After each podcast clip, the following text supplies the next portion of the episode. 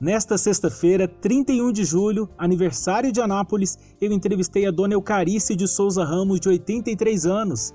Ela é bisneta de Gomes de Souza Ramos, um dos fundadores do Arraial de Santana das Antas, que hoje é a nossa cidade. Com uma memória impressionante, Dona Eucarice tem na ponta da língua nomes e datas sobre o início do município.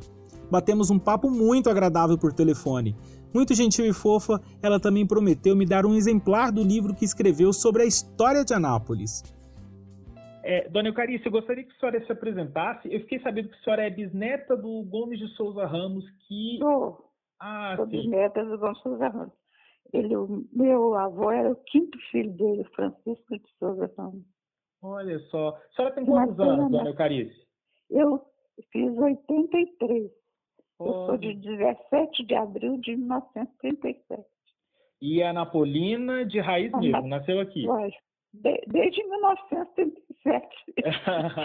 só, só há 83 anos. Olha só, olha só. Muito eu já tive dois livros sobre Anápolis, né? Uhum. Então eu poderia deixar o livro, se eu quiser fazer alguma pergunta, uhum. eu posso responder agora, não tem problema nenhum. Maravilha, maravilha. É, dona Eucarice, eu gostaria que a senhora dissesse um pouquinho como foi a sua infância e qual a lembrança mais remota que a senhora tem de Anápolis. Por exemplo, ah, eu lembro de uma situação quando eu tinha três anos, quatro anos. Não, eu lembro, foi toda de colégio auxílio, né? E a gente sempre e frequentando a Igreja Santana, que minha família toda frequenta a Igreja Santana. Então eu tenho essa lembrança da imagem de Santana, a imagem de Santana foi esculpida pelo José Joaquim da Veiga Vale, que era um. Depois do, do Aleijadinho, daquelas obras dele, esse José Joaquim da, da Veiga Vale, ele foi um dos maiores escultores goianos. Olha só. Ele era natural de Meia Ponte, Pirenópolis. Essa imagem de Santana, que é, só é exposta durante as novenas, na festa de Santana, ela foi esculpida por ele, esculpida em madeira ela é pequenininha. E ele tinha uma, ele foi depois Aleijadinho, foi um dos maiores escultores. Ele tinha uma técnica especial que ele dourava a face das imagens, entendeu? Então era aquela, não era aquela, assim, aquela, porque de madeira parece que cortou uma face. Então a imagem de Santana ela é perfeita, a imagem que ele esculpiu antes de 1841. E ela é exposta nas festas de Santana durante as novenas e a festa. Mas se, se o senhor olhar, para mentira dela.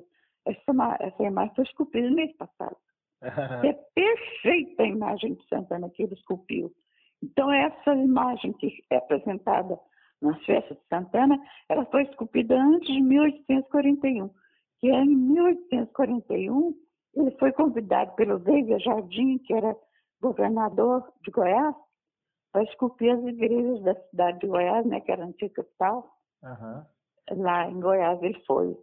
E, Já e, essa, tinha e essa imagem é esculpida em pedra-sabão também? É, é esculpida em pedra e ele tinha uma técnica especial. Ele cortava a madeira do tamanho que ele já ia fazer as imagens. E ele deixava é, embaixo da, da árvore, para que o, o, o, lenho, o leite, né, qualquer coisa que tivesse na madeira, é, fizesse a madeira ficar é, já pronta para ser esculpida. Então, e fazia efeito isso, porque a imagem de Santana, se você ver ela, ela é exposta na de Santana todo ano, né? Mas se você fala, não, essa imagem esculpida foi, foi agora quase. Não tem. E a, muito bem conservada, assim, né? É muito bem conservada. E apesar de ser, não sei qual foi o parque, resolveu dar, pôr uma coroa, ainda furou a imagem ah. para pôr a coroa. Nem assim que poderia dar daquilo ali ela começar a se deteriorar. Nem assim ela deteriorou. Olha ela é só. perfeita. Muito bem feita. Dona Eucarice, Anápolis está fazendo 113 anos amanhã mas Goiás tem cidades muito mais antigas que, que não cresceram em economia e em população. Foi preponderante para que Anápolis se despontasse entre as demais cidades, como Pirinópolis? Olha, Anápolis, interessante que nós temos cidades que eram de ouro, né? Meia Ponte, que hoje é Pirenópolis, ouro lá não era, não era ouro em pó para você garimpar, não. O ouro lá já era em pepita. Então o povo já achava ouro nos rios. Corumbá de Goiás, é, até hoje tem garimpo. Tem ouro até hoje. Anápolis nunca teve um garimpo de ouro, mas acho que o fato de ser, de ser o transporte, né? Para ir para Corumbá de Goiás, passava por essa região de Anápolis, Pirinópolis também, que Anápolis, a terra de Anápolis pertencia a Pirinópolis. Então ela era só caminho dos tropeiros que iam procurar o ouro, né? E foi justa, justamente numa tropa que veio a imagem de Santana que deu origem à cidade. Olha só. Dona Carice, é, Anápolis tem uma comunidade sírio-libanesa também muito expressiva, né? O que, que pode ter atraído os árabes aqui para Anápolis? aqui a, a, a, o comércio aqui por vários anos foi feito pelos árabes, né? A General Joaquim Massa era a rua dos comércios do árabes. Inclusive essa imagem de Santana que tem na praça, na praça, na praça Santana hoje, Santana Mestra, Santana e, e Marília, muito bonita a imagem. Inclusive eu pus a capa do meu livro essa imagem. Ela foi doada para Anápolis pela colônia sírio-libanesa no ano do cinquentenário de Anápolis. Olha só. E ela está colocada lá na praça até hoje. Daniel Carice, eu gostaria que a senhora, se possível, a senhora pudesse elencar duas coisas que a senhora considera muito importantes na história de Anápolis nesses 113 anos de, de emancipação política. A maior importância foi Dona Ana das Dores, que ela, ela morava em Jaraguá. E ela era devota, eles moravam em fazenda. Ela era devota de Santana. Ela fazia as novenas. Ela conseguiu que o Veiga Vale esculpisse a imagem de Santana para ela. Era, propriedade dela. Então ela fazia as novenas na, na fazenda. E os três últimos dias ela fazia na comunidade de Xaraguá, com participação da igreja e tudo, né? E ela que, ao passar por, por essa região, que ela ia visitar o filho dela, o Gomes Souza Ramos, que é o fundador da cidade, meu bisavô, ela ia de Jaraguá para Bonfim, hoje Silvânia, porque ele residia lá. Ela estava passando aqui, porque aqui era lugar de pouso de tropa. Tinha fazenda que as pessoas podiam se hospedar e tinha lugar também para descanso dos animais. Então ela ia de Jaraguá para Bonfim, que hoje é Silvânia, visitar o filho dela, o fundador de Anatos, que é Gomes Ramos. Então foi nessa passagem que ela pernoitou na fazenda do seu Joaquim Rodrigues dos Santos, que ele tinha, tinha é, podia pousar, tinha pouso para os tropeiros e também lugar de guardar os animais. Então foi aí na hora de ajeitar a tropa para continuar a viagem que um dos burrinhos sumiu. Pô, assim, a lenda do burrinho não é lenda, a história é verdadeira. O burrinho sumiu quando eles foram organizar a tropa para continuar a viagem até Bonfim. Então, eles procuraram de toda maneira, até que encontraram o burrinho deitado com a carga que transportava.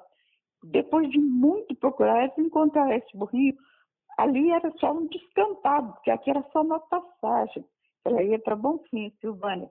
Tinha umas palhoças e tinha essa fazenda que oferecia tanto hospedagem para os tropeiros como lugar para os animais. Então, na hora de ir embora, quando esse burrinho tinha sumido, eles encontraram, depois de muito tempo, na, na, no local onde está a Praça de Santana hoje. Onde está a Igreja Santana. Ali era só um descampado. Então, quando eles encontraram, eles, é, ele estava deitado e com a carga. E eles foram levantar a carga e pesava muito, eles não conseguiam levantar. Então, mandaram a dona Ana lá na fazenda o que, que foi que, que, que tem aqui nessa, nessa broaca? Porque broaca eram as malas de couro que ficavam em cima do, dos moinhos, né? Então, o que, que tem nessa broaca que pesa tanto que, que ninguém consegue? Ele estava acostumado a carregar peso, porque o burrinho carregava 60 quilos de um lado, 60 quilos de outro. Tadinho dos burrinhos, né? Era uma carga muito pesada. Verdade. Então, quando a dona Ana chegou, com, porque tudo tinha tinha a chave e tudo, que abriu a, a broaca, que ela viu a imagem de Santana, ela lembrou que ela tinha uma promessa de construir uma igreja para Santana. E sempre o, o, marido dela, a fazenda dela em Jaraguá era muito grande, ele falava, vamos construir a igreja de Santana. Ela falou, não, eu, não é aqui. Santana vai escolher o lugar de ficar. Então, quando ela abriu a broaca, ela viu a imagem, ela falou, é aqui que Santana escolheu ficar. Então, ela fez, renovou a promessa. Aí o fazendeiro que estava acompanhando, que veio com ela para ver o que, que é que eles queriam com ela, na hora de juntar a tropa para continuar a viagem, veio com ela.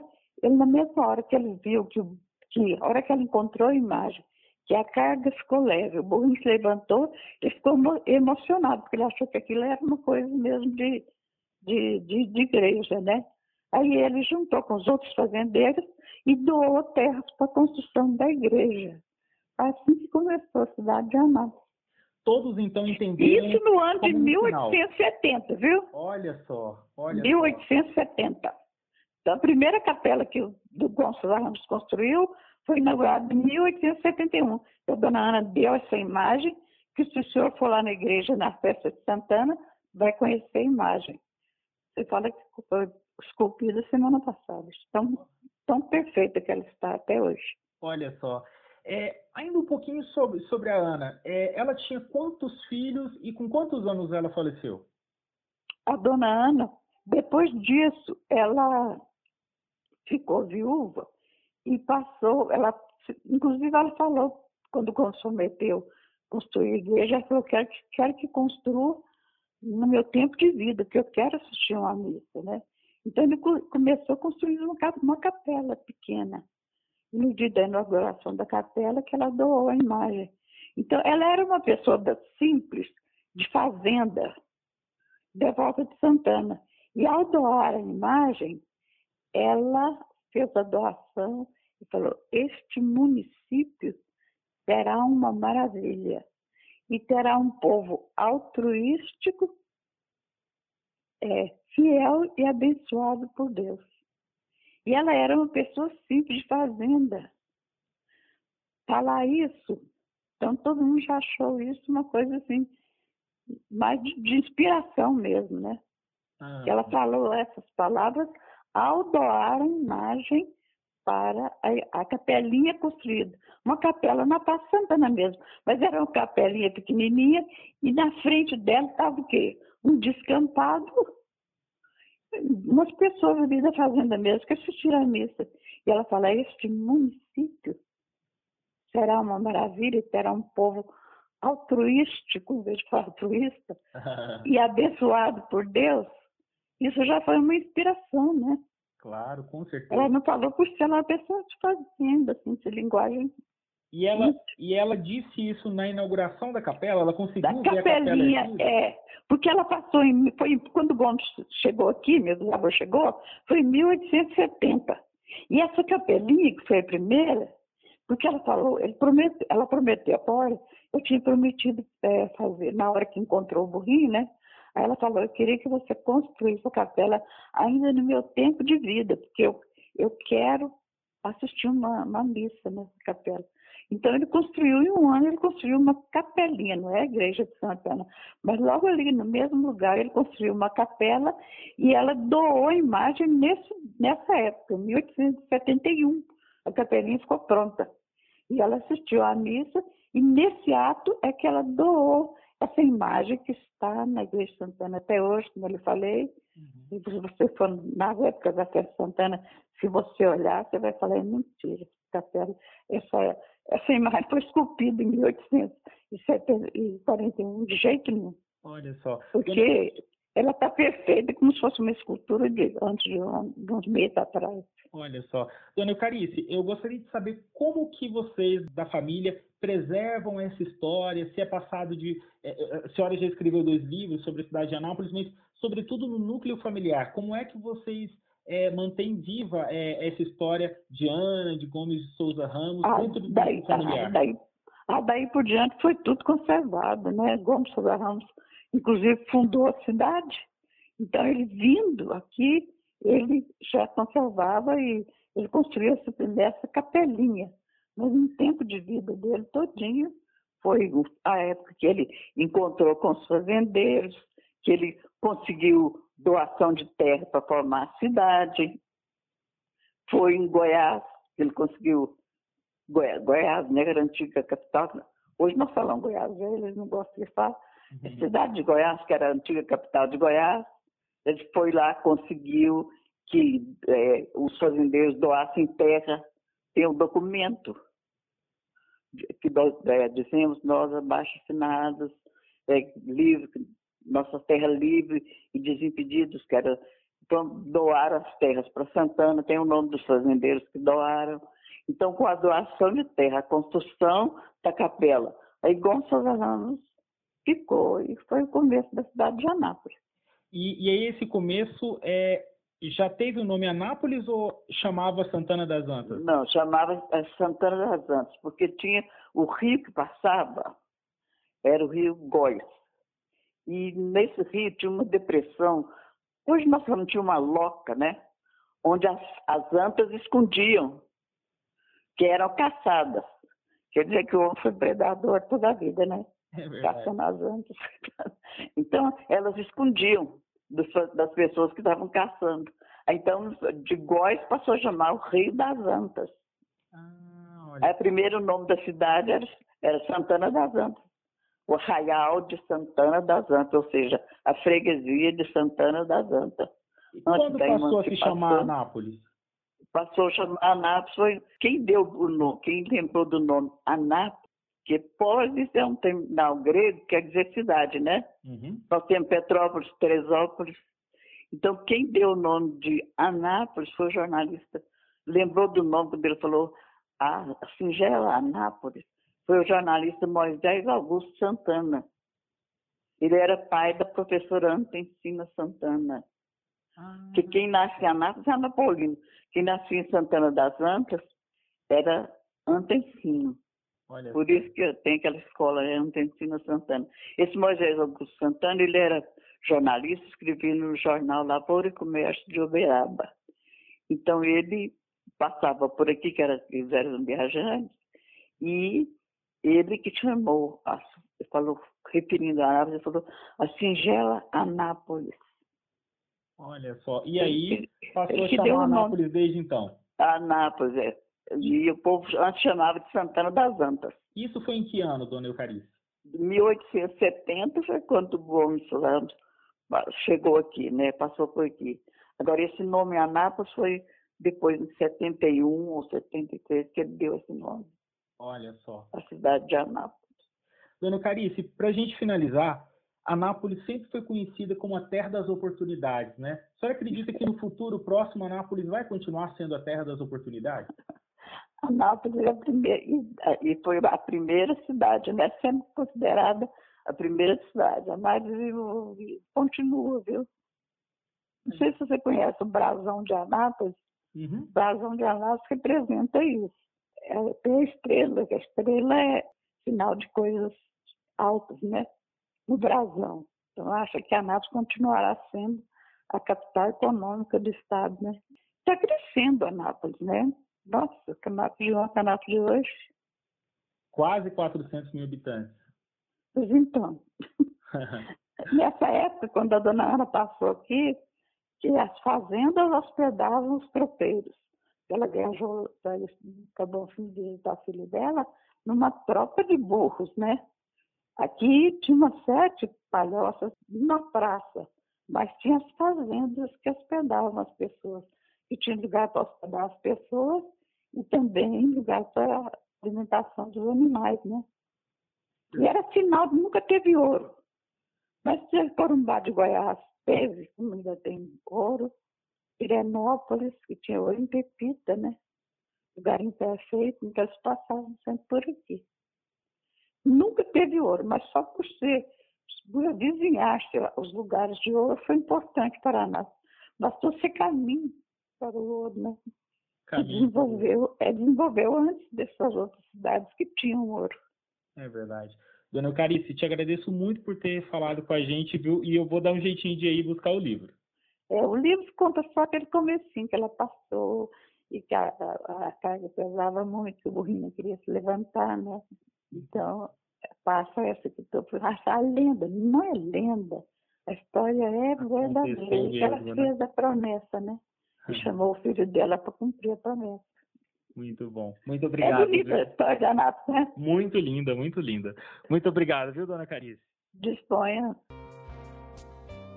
O tema de hoje é um podcast do Portal 6 com produção de Gabriela Lícia e edição de Vanúbia Correia. Você pode ouvir nossas entrevistas, análise e bate-papos na sua plataforma preferida, como Spotify, Google Podcast e Apple Podcast. Nos siga e receba a notificação de todos os episódios que saem sempre no início da manhã. É isso, até o próximo tema.